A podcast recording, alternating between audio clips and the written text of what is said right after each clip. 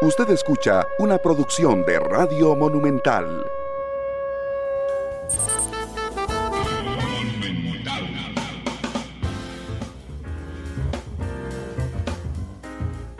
La radio de Costa Rica, dos de la tarde con cuatro minutos. ¿Qué tal? Muy buenas tardes, bienvenidos a Matices. Muchísimas gracias por acompañarnos hoy. Estamos en vivo eh, a través de la radio, a través del internet, a través de Facebook, en la eh, cuenta de Noticia Monumental, a través de los servicios de podcast que son Spotify y Google Podcast. Gracias por estar, y Spotify, por supuesto. Gracias por estar con nosotros. Y a través de Canal 2 esta noche. Hace unos minutos teníamos una entrevista en Noticias Repretel con don Igual Acuña, que vamos a ampliar ahora en matices con mucho más tiempo que tiene que ver con el análisis de los proyectos de, de los proyectos, no, de las propuestas que ha presentado el presidente de la República ayer para luchar contra la criminalidad. Y quisiera empezar, para la gente además que no vio la, la entrevista en Canal 6, de hablando de la extradición de nacionales. ¿Qué es lo que significa, don Egual Lacuña, nuestro invitado hoy, analista, ex juez de la República? ¿Qué es lo que significa extradición de nacionales, don Egual? Buenas tardes. Buenas tardes, Randall, y buenas tardes a toda su audiencia. Me disculpo por adelantado, estoy con problemas de internet, entonces si se me cae, eh, pues me disculpo. Si se le cae, yo sostengo, decimos en radio. Perfecto. Eh, pasa lo siguiente, extraditar un nacional significa que independientemente del lugar de comisión del delito, se eh, extradita, se envía a un tercer país, a un a juzgar a un costarricense. Eso actualmente es imposible porque la constitución política en el artículo 32 dispone que no se puede extraditar nacionales. Eh, en otros países latinoamericanos, esta ha sido una solución, la de la extradición de nacionales, frente a la imposibilidad o incapacidad del sistema judicial de juzgar cierto tipo de delitos, cosa que no ocurre eh, en Costa Rica. Entonces, me parece que hay que verlo con prudencia, que debe ser objeto de una discusión profunda y sesuda por parte de la Asamblea Legislativa, porque eh, hay que recordar que además, en el caso de los llamados delitos internacionales que están en el artículo 7 del Código Penal, independientemente del lugar de comisión del delito, si el costarricense viene a Costa Rica a tratar de refugiarse, será juzgado en Costa Rica por esos llamados delitos internacionales, entre los que se encuentran todo lo que tiene que ver con temas de eh, corrupción y temas de delitos eh, de carácter sexual contra personas menores de edad. Don Ewald, eh, le hablaba en la entrevista de Noticias Repretel que esta experiencia se ha vivido en otros países, como en Colombia y en México. Eh, ¿Cuál es la experiencia que tenemos a nivel latinoamericano y particularmente las diferencias en contextos con Costa Rica? Bueno, es que la legislación tiene que responder a la realidad nacional. No se puede trasplantar legislaciones de un país a otro, aun cuando se trate dentro del ámbito latinoamericano. Colombia tuvo una enorme dificultad para juzgar eficientemente el tema de narcotráfico y planteó como solución la extradición de nacionales que cometían el delito de narcotráfico desde Colombia hacia los Estados Unidos. Y entonces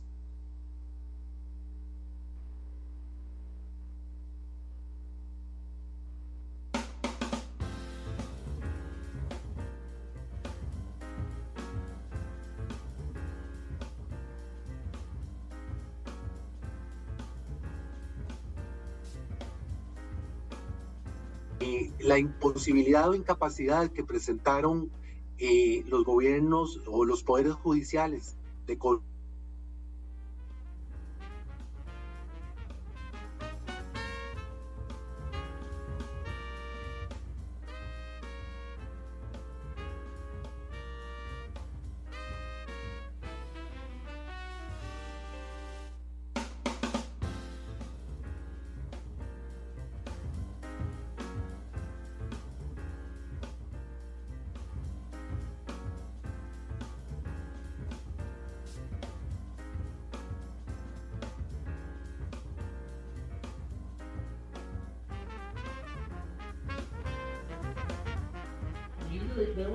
La radio de Costa Rica 2.11, disculpen, hubo un corte de corriente en el edificio de Central de Radios, por eso tuvimos que mandar a un corte comercial mientras don Igual nos daba la explicación de eh, la extradición de nacionales. De hecho, para la gente que nos sigue en Facebook, hemos cambiado, y aquí lo voy a revisar, eh, vamos a ver, no, mantenemos exactamente el mismo link de transmisión.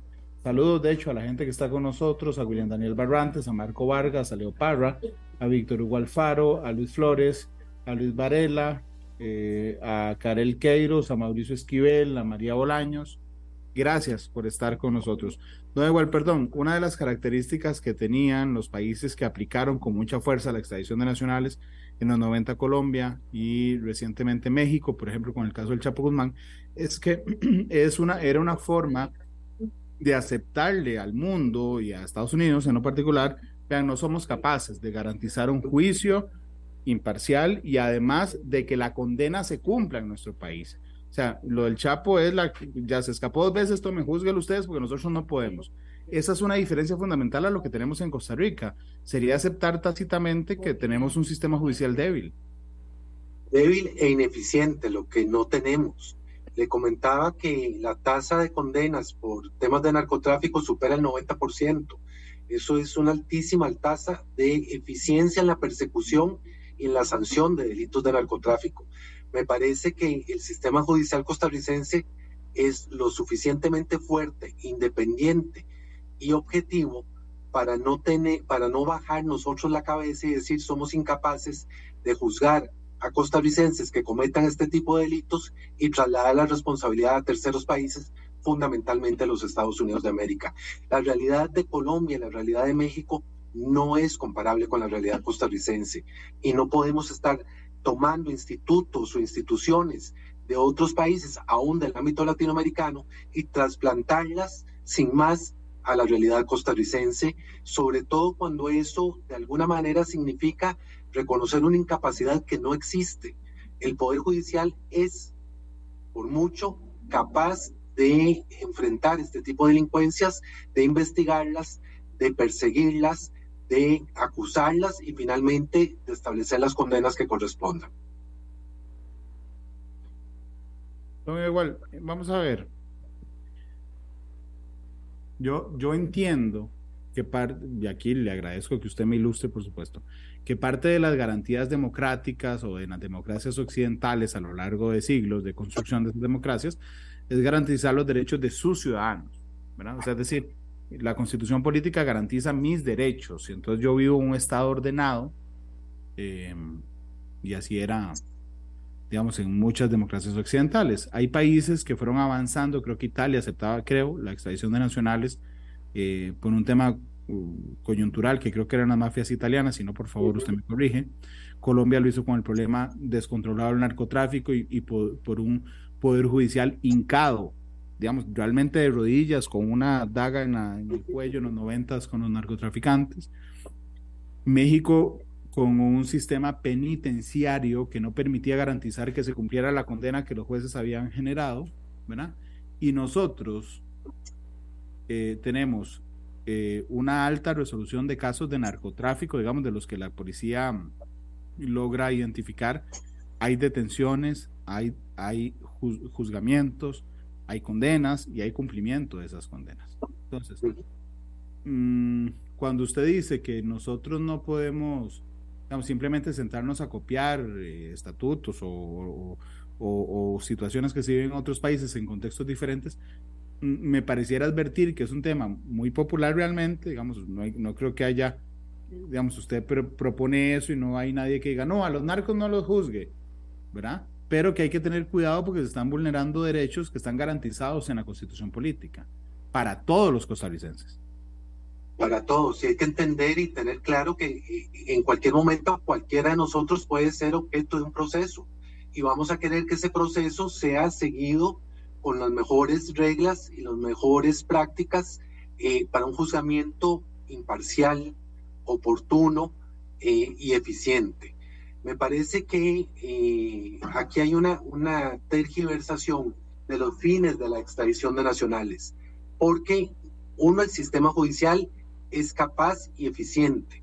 Y por otra parte, la legislación penal eh, prevé la posibilidad de que si un costarricense comete en el extranjero un delito, de los llamados delitos internacionales, que son delitos graves, eh, y se viene a la COSICA, pueda ser objeto de juzgamiento en Costa Rica de conformidad con las reglas procesales costarricenses y la legislación penal costarricense. Eh, yo no encuentro una razón suficiente para querer cambiar esa garantía constitucional de que me juzgue el país en el que cometo el delito de acuerdo con las reglas de este país. Eh, no hay un por qué tenemos que renunciar a una de las funciones fundamentales del Estado, que es el juzgamiento por parte del Poder Judicial y atribuirle esa responsabilidad a un país extranjero. Eh, en los países en los que se tiene vigente la extradición de nacionales, ¿cómo se escoge qué delitos se le da prioridad? O sea, es decir, no sé, voy a ponerme yo ejemplo para no poner a nadie. Tienen a Randall por mandar cocaína a Estados Unidos. ¿okay? Entonces resulta que Randall cometió un delito aquí, ¿verdad? Tráfico internacional de drogas. Y también está cometiendo un delito en Estados Unidos. Entonces digamos que Estados Unidos reclame también.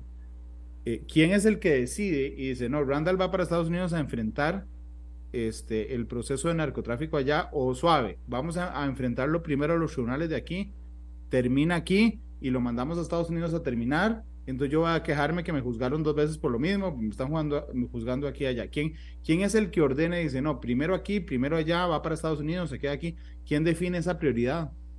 El legislador. El legislador al aprobar una ley, después de la reforma constitucional, tendría que aprobar una ley definiendo para qué tipo de delitos, o si es para todos los delitos, que se va a permitir la extradición de nacionales. Y entonces, en ese caso, simplemente trasladamos todas las responsabilidades del Poder Judicial a una nación eh, ajena eh, donde se van a juzgar los delitos de acuerdo con el catálogo que defina el legislador o, con un catálogo abierto que serían todos los delitos. Normalmente lo que se acostumbra es en los países que han sufrido este problema hacer un catálogo de delitos de mayor gravedad y entonces delitos relacionados con narcotráfico, con terrorismo, con explotación sexual, con delitos de esclavitud o delitos de carácter sexual contra menores, son los delitos que van a integrar ese catálogo de delitos que van a hacer eh, posible la extradición de nacionales.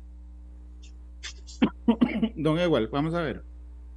Si me alejo un momento, digamos, de, del texto de la ley, eso es casi una blasfemia para un abogado de su nivel, pero digamos, me alejo, perdone, si me alejo un momento de eso y pienso simplemente en la razón política, social, para plantear la extradición de nacionales como una posibilidad en casos de narcotráfico, digo, la respuesta es muy sencilla.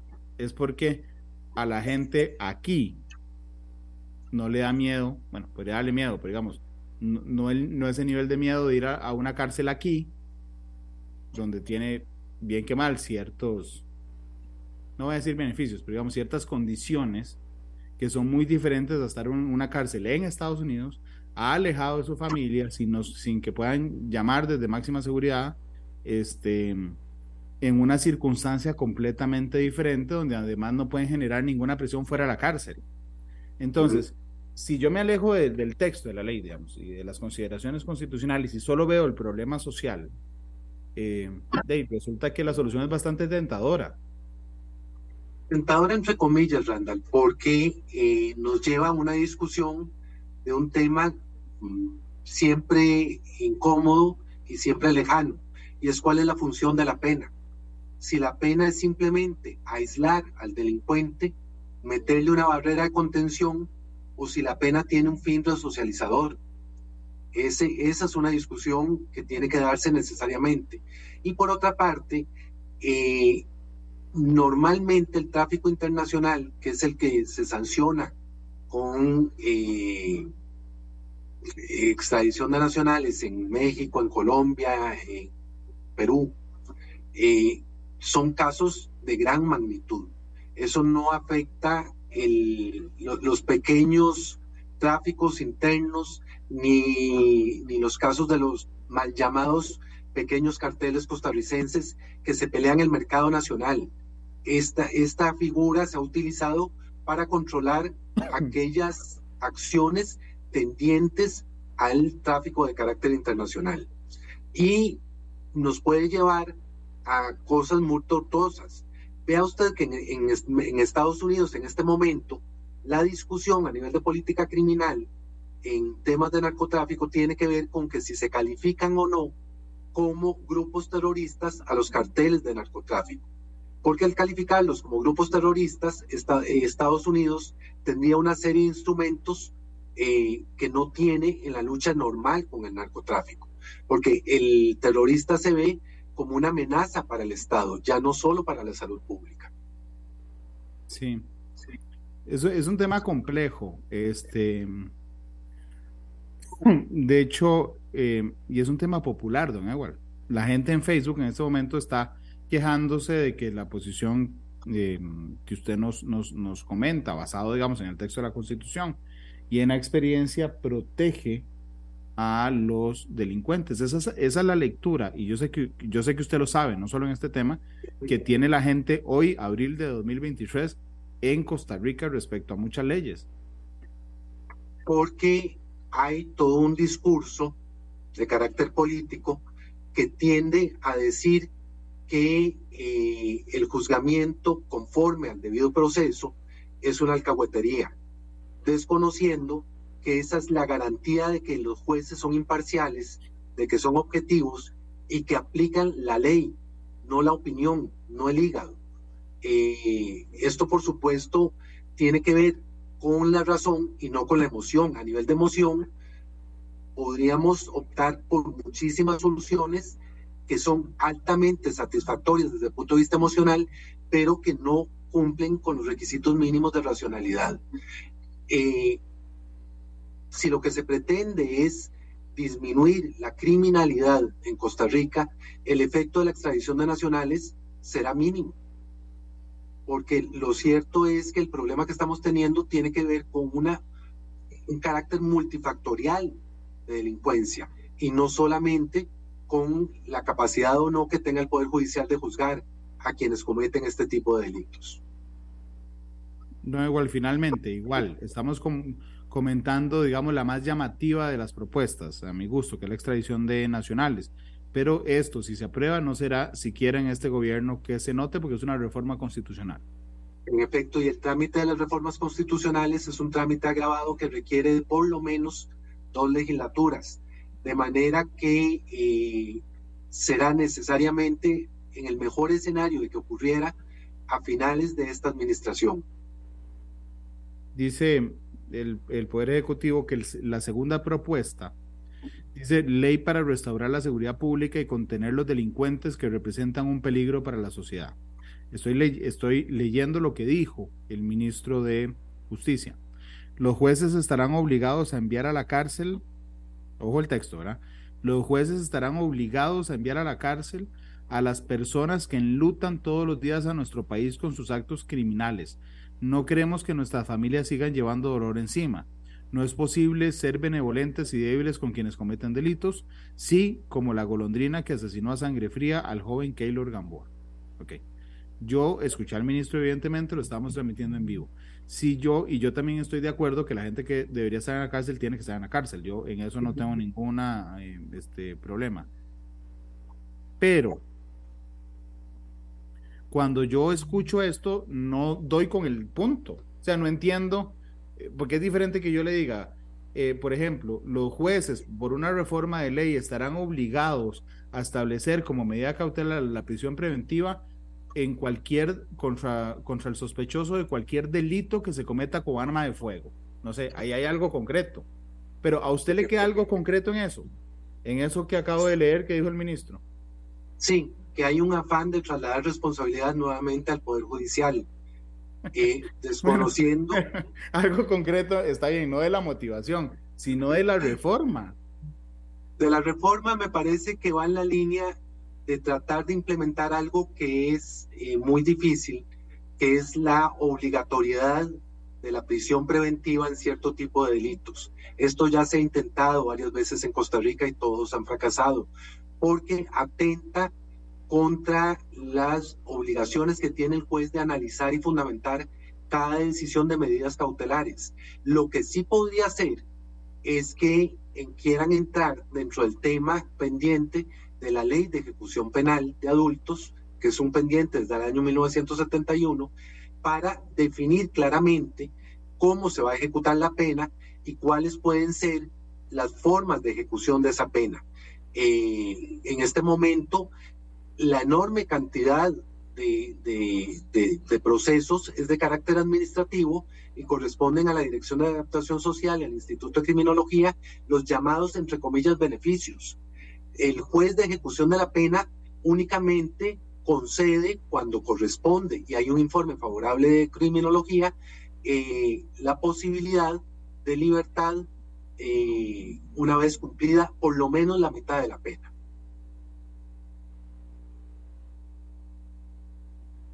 Em, voy a hablarle de algo que no es un beneficio, pero que termina siendo algo beneficioso, digamos, para los privados de libertad. El año carcelario, don Yo, yo recuerdo que cuando doña Marcia González era ministra de Justicia, yo le pregunté en una ocasión, oiga, ¿y quién puso el año carcelario como dura hora y no con 12 meses como tenemos el... Y, y, me dijo, Randall, mira, es un tema pendiente, voy a averiguar y después averiguó y no recuerdo cuál fue la respuesta. Pero bueno, ciertamente cuando uno dice, no sé, 30 años, ¿verdad? Este, mm, por, por, nueve meses o 10 meses, digamos, es mucho menos que 30 años a 12 meses. O sea, es decir, cuando uno dice 30 años, año carcelario, realmente en año calendario se convertirían en unos 24 o 25.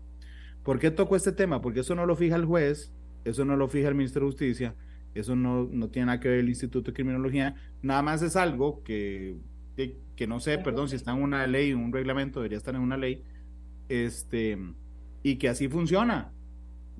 Así funciona desde que yo me acuerdo. Funciona así porque la ley de, de la Dirección General de Adaptación Social reconoce que el mes calendario incluye sábados y domingos, mientras que el mes, es un, es un razonamiento muy raro, pero esa es la explicación, mientras que el mes laboral incluye solo de lunes a viernes. Entonces, eh, para hacer una equiparación entre los dos, se consideró que eh, los sábados y domingos también descuentan y por eso para hacer una equiparación aritmética, se calcularon los 10 meses. Son 10 meses, son 10 el carcelario. Hagamos el ejemplo con 30, digamos, yo pongo 30 años por 10 meses, ¿ok? Son 300 meses. ¿Ok? Entonces yo ahora lo voy a dividir en calendario para ver cuáles años son. Dividido entre 12, me da 25. Es decir, que una que solo por dictarla, o sea, solo porque el tribunal diga se condena a 30 años de cárcel, ya, en eh, digamos, inmediatamente el segundo siguiente se convierten en 25 en efecto. Esa, esas son las cosas que yo digo, esa particularmente, para no meterme a lo que determina el juzgado de ejecución y esto. Esas son las cosas que yo digo, ¿y por qué? Digamos, no podríamos cambiarlo mañana sin ninguna discusión, mm, digamos, eh, nada más nos brincamos la, esta rara, este raro discurso que lo fundó, y esa es una medida que no eleva las penas, pero las hace reales, por ejemplo, don Edward. Sí, sí, sí, pero es que eh, eh, yo no le veo problema a eso y, lo veo más bien como algo positivo. Lo que no encuentro todavía es la explicación o la justificación de por qué no solo este gobierno, sino desde 1971 a la fecha, se ha rehuido definir el tema de ejecución penal, porque existe en la conciencia social la, la, creencia de que la pena es únicamente contención, es encerrar y en algunos casos hay gente que llega a, hablar de cadenas perpetuas o de penas de muerte, eh, pero la pena tiene que tener una finalidad más allá. Eh, no, no puede limitarse solamente a la contención, porque la contención sin rehabilitación significa que en penas cortas o en penas de, mediano, de mediana duración estamos creando delincuentes mucho más agresivos, mucho más violentos. Ok, vamos a ver entiendo el enfoque de que la gente está en la cárcel para readaptarse. Ya Esa es la teoría.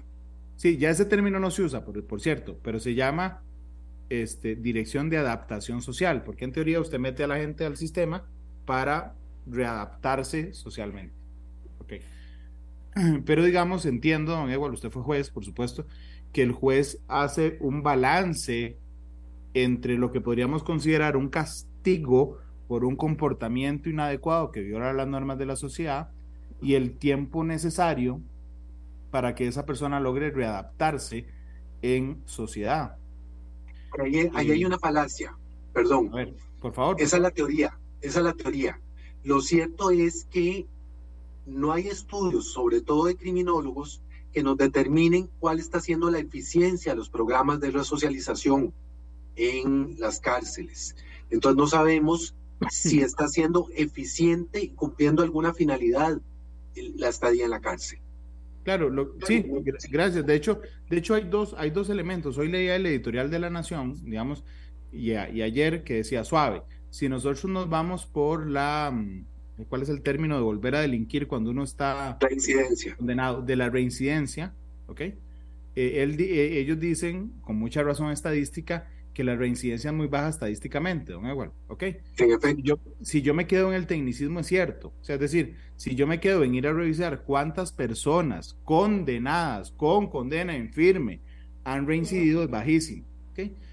Lo que pasa es que no tenemos la estadística, ya no esa de personas en firme, sino personas que están a la espera de un proceso y se le suma otro y se le suma otro y se le suma otro, entonces no son técnicamente reincidentes porque no tienen condena en firme de ninguno de ellos. Y yo creo que el problema está ahí. Lo que pasa es que en el discurso, el discurso es, eh, no hay si hay digamos, el discurso es, los delincuentes con condenas en firme vuelven a delinquir. Eso no es cierto según las estadísticas. Pero tampoco es cierto, digamos, que las personas que tienen deudas con la justicia no vuelvan a delinquir. Eso tampoco es cierto. Bueno, pero es que ahí lo que está fallando es el sistema de juzgamiento. Okay. Porque eh, el juzgamiento tiene que ser oportuno. Se daba, por ejemplo, una estadística muy rara sobre el delito de portación de armas. Y se decía que las condenas son mínimas, pero se oculta.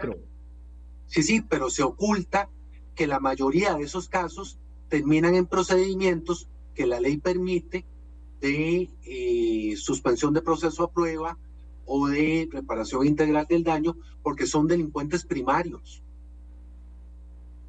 Ok. Pero son delincuentes primarios porque no tienen una condena en firme.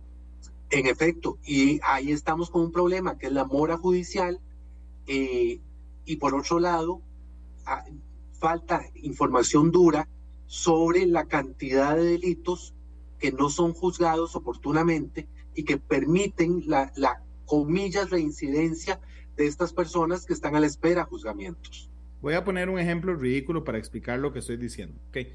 Yo salgo de aquí ahora en la tarde con una K-47, ¿ok? Y me detienen. La K-47 es un arma prohibida, es decir, no hay forma de que alguien la registre en Costa Rica, ¿no? Es un, la aportación de un arma prohibida. Prohibida. Ok, entonces me detienen hoy, ¿ok?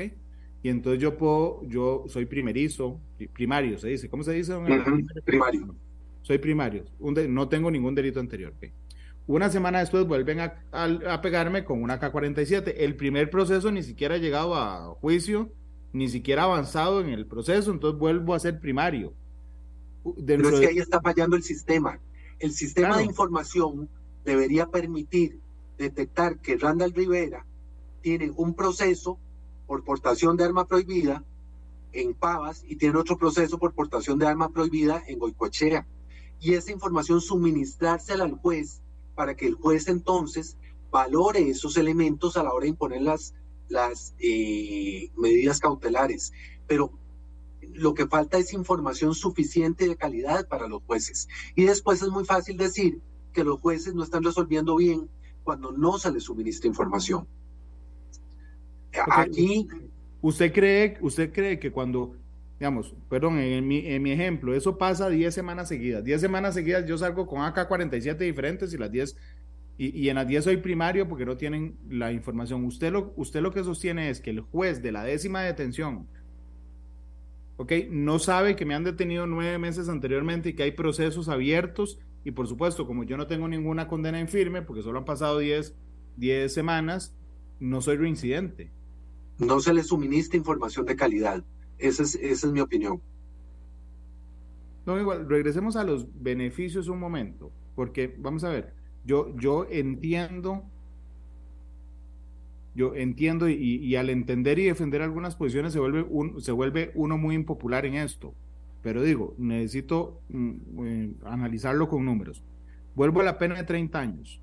Eh, yo tengo una pena de 30 años, que inmediatamente por el año carcelario, que es de 10 meses, se convierte en 25 a mí me han dicho, si voy equivocándome en algo, que me, que me frena con toda confianza.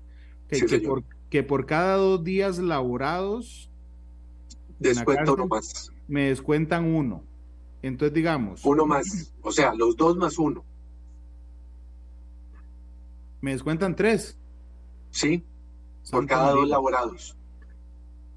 Ok, digamos que yo trabaje cinco años, cinco años, 365 días por cinco. Ok, entonces significa que me descuentan 15. Por cinco años de trabajo me descuentan, no, cada dos son tres. Por cinco años me, me descuentan siete años y medio. En cinco años. En cinco años trabajados, trabajé los, los primeros cinco años, me rebajaron siete y medio. Es decir, que mi pena ya no, es de, ya no fue de 25, sino si le rebajo siete y medio voy por 18.5. ¿Y a qué, a qué momento de la pena puedo yo pedir un cambio, no sé, de que me dejen un régimen de confianza, por ejemplo? A partir del cumplimiento de un tercio de la pena. Ok, seis años y medio.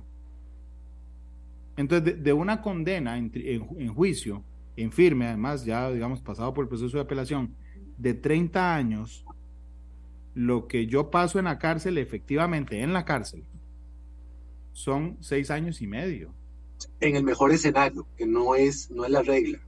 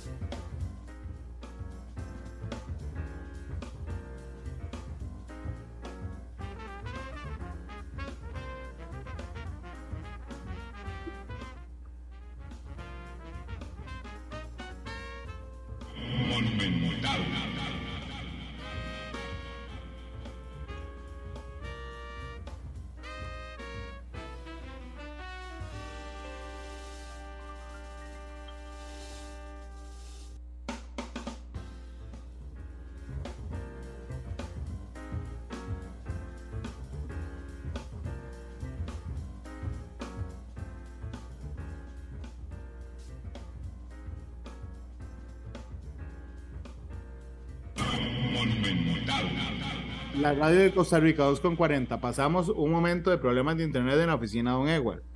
Después pasamos por un corte de internet en Central de Radios. Y ahora llegamos a un problema de internet en Repretel. Pero bueno, yo espero sobresalir.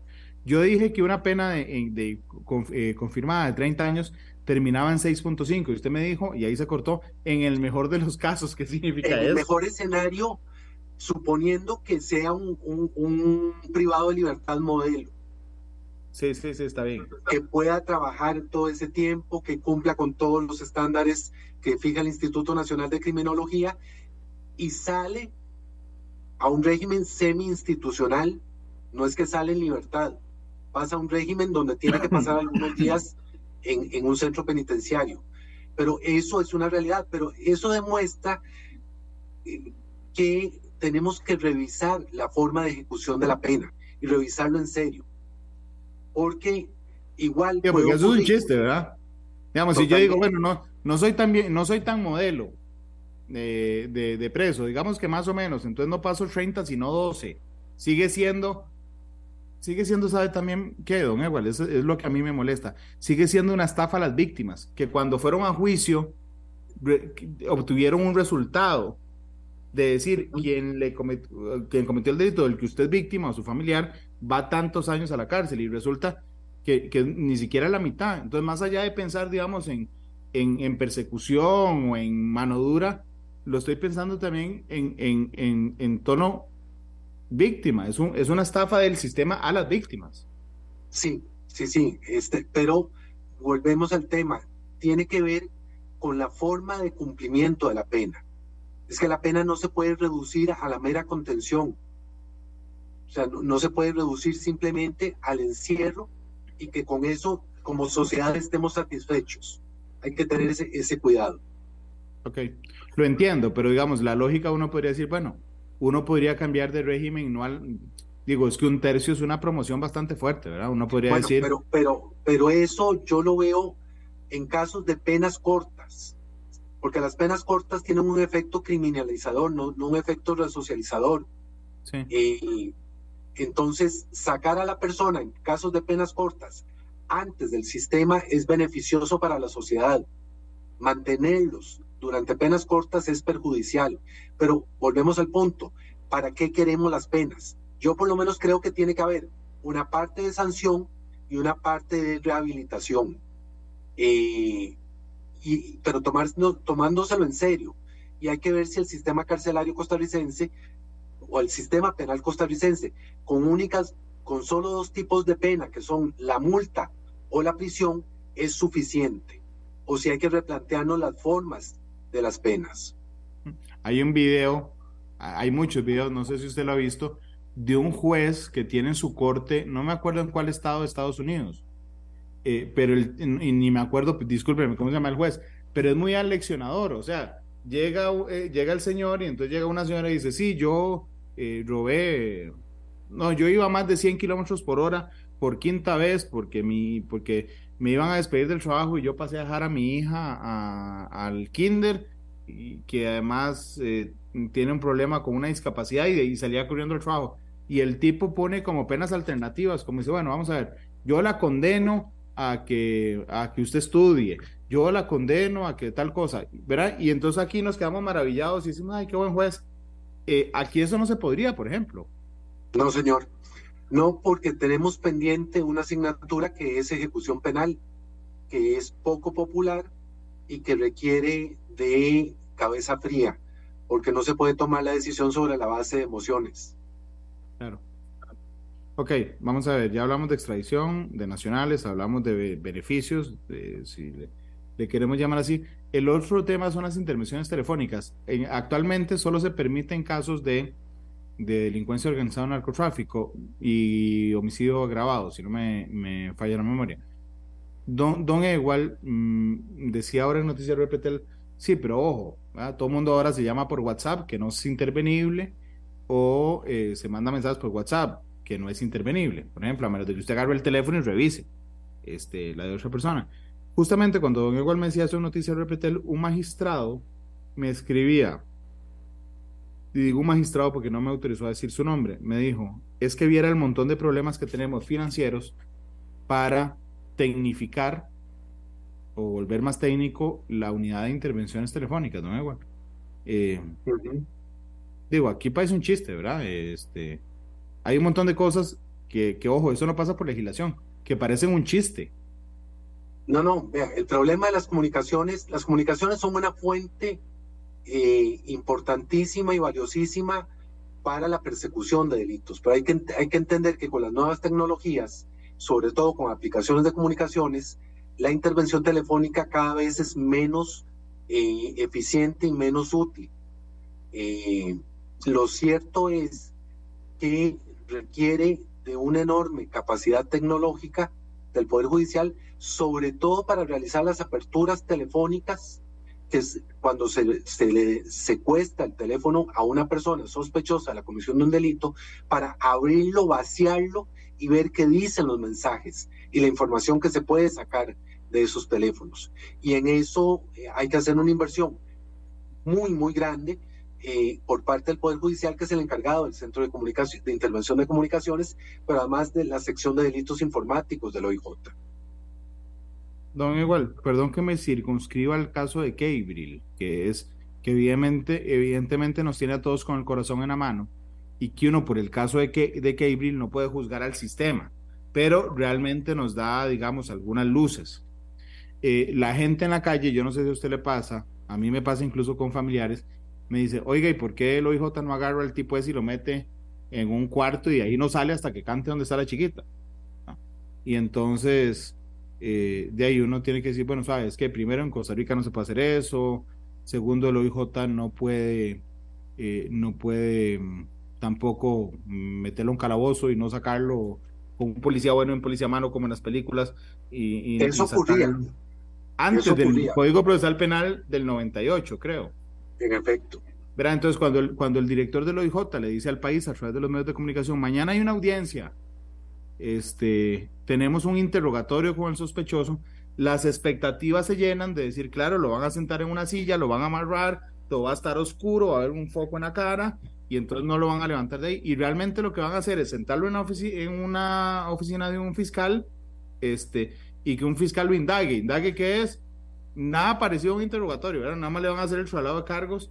Entonces, la gente cree que aquí se pueden hacer un montón de cosas que realmente no se pueden hacer. Más bien los huecos no están en esos elementos, don Igual, en cómo desarrollar legislación que nos permita, en, en, en respeto a los derechos humanos, ampliar algunas técnicas de una delincuencia que es mucho más avanzada que cuando se hicieron los procedimientos. Claro, pero eso significa hacer una revisión de procedimientos eh, tendiente a mejorar la eficiencia en la persecución de delitos. Eh, aquí hay que aclarar, por ejemplo, que no es cierto que el OIJ no pueda hablar con el imputado. Sí puede, pero tiene que estar presente el defensor. Eh, lo que pasa es que tampoco podemos llegar al extremo de cambiar la constitución y eliminar el derecho y eliminar el derecho de no autoincriminarse. Eh, hay, que, hay que ser eh, inteligentes en esto. Me parece a mí que eh, en el, caso de esta niña, que, es dolorosísimo, hay que entender que no funciona aquí como en las películas o en las series de televisión, que la policía puede agotar, que es una forma de tortura, a la persona hasta que finalmente confiese. Eso no va a ocurrir. y que hay que ser muy creativos como lo fueron con las pruebas de ADN a mí personalmente me sorprendió con agrado cómo acudieron a la, muestra del tamizaje para poder hacer las pruebas de ADN de paternidad. Eso, eso es lo que espera uno de la policía. Creatividad, inteligencia y capacidad científica. No podemos esperar una policía torturadora porque eh, todo lo que de ahí deriva es absolutamente nulo. Claro. Eh, y, otras cosas que se podrían hacer, no sé, vamos a ver. Yo, ayer, cuando ayer el periodista que yo tengo cubriendo eso para Noticias Repete, el Fabián Mesa, me decía en la mañana, jefe, ya tenemos el recorrido exacto que hizo el tipo. Y yo le dije, ah, Fabián, perfecto, ¿cómo lo hicieron? Con las, con las celdas telefónicas. Y me dijo, no, con video. O sea, con los videos. Las celdas son, tienen un margen de error muy alto. Esa era mi pregunta, que por qué no se podía simplemente, no, eso no es intervención, es rastreo, de decir a dónde estuvo ese, ese, ese teléfono en las últimas horas. Eh, no podemos saberlo así, dónde estuvo, por ejemplo, que iba por la calle subiendo a Juan Viñas y bajó a Pacayas, eso no lo podemos saber. Lo que permiten las celdas es ubicar una zona geográfica donde se ubica el teléfono. Lo que pasa es que si una celda está ocupada, por llamarlo de esta manera, la llamada se transfiere a otra celda a otra torre y puede crear errores con márgenes muy importantes. las, mm, las cámaras de vigilancia se han convertido en un gran aliado de la policía, pero eh, hay que tener claro que hay casos que son tremendamente complejos y en este caso lo difícil es determinar qué hizo esta persona con la bebé durante ese trayecto que está bastante bien delimitado por parte de la Policía Judicial. Claro. Don, don perdón, volviendo a la generalidad. vamos a la pausa, pero le voy a plantear la pregunta antes de ir a la pausa. Cuando uno se pone muy mano dura, hay algunas voces de conciencia, como usted que dice, suave, suave, suave, suave, suave, no podemos arriesgar el Estado de Derecho por el hígado, ¿verdad? ¿Ok? pero, pero a mí también me preocupa la contraparte, que es decir, la gente, ha pasado en muchos países, la, digamos, la, la gracia del Estado es que le resuelva sus problemas a los ciudadanos. cuando un Estado en cualquiera de sus partes, en este caso el Poder Judicial o el de Seguridad o el de Justicia, no resuelve, digamos, con una aceptable velocidad y eficacia los problemas que plantea el pueblo, el riesgo es que el pueblo entonces asuma el castigo porque no confía en sus instituciones. Y es donde me preocupa que lleguemos si no hacemos nada. Eh, pero si quiere lo conversamos en los últimos dos minutos de programa una vez que volvamos de la pausa. De acuerdo. 2.52, vamos a la pausa, volvemos. La radio de Costa Rica, 2.54. Nos quedan dos minutos nada más. Le plantearon igual que mi temor es que si no hacemos nada, la gente va a ver frustradas sus expectativas. Entonces, si se meten a robar al súper el que, del que yo soy dueño, en lugar de llamar a la policía, a, a al tipo porque sé que lo van a soltar. Ese es un riesgo eh, para una sociedad, don Edward. Y en efecto, está ocurriendo. O sea, ya hay noticia de que la gente se está tomando la justicia por propia mano. Eso es peligrosísimo, es tan peligroso como los índices de criminalidad, porque es comisión de otro tipo de delitos, sobre la base de la venganza pública, pero es un delito. Y aquí hay que mejorar el nivel de prevención de delitos, hay que mejorar la eficiencia en la persecución de delitos y hay que mejorar los tiempos de respuesta, entiéndase, los juzgamientos de los delitos de manera que haya una, una efectiva transmisión de sensación de que el sistema responde. Si el sistema no responde, la ciudadanía va a tomarse la justicia por propia mano. Y eso es peligrosísimo porque podemos llegar a escenarios muy complicados donde además haya tolerancia frente a esto que en otras épocas se llamó mano blanca. Zona 2,56. Ha estado muy interesante, don Igual, muchas gracias. Gracias, Randall. Cuénteme con qué canción le gustaría terminar. Vámonos con Sabina y Peces de Ciudad. Peces de Ciudad, Joaquín Sabina, el maestro, nos despide de Matices hoy. Mañana estaremos en vivo. Mañana estará la diputada Carolina Delgado conmigo. Este... Un temazo. Yo sabía, por eso, por eso lo anuncié como está en cámara todavía. Este, 2.56. Feliz tarde. Joaquín Sabina despide de Matices. Se peinaba. Este programa fue una producción de Radio Monumental.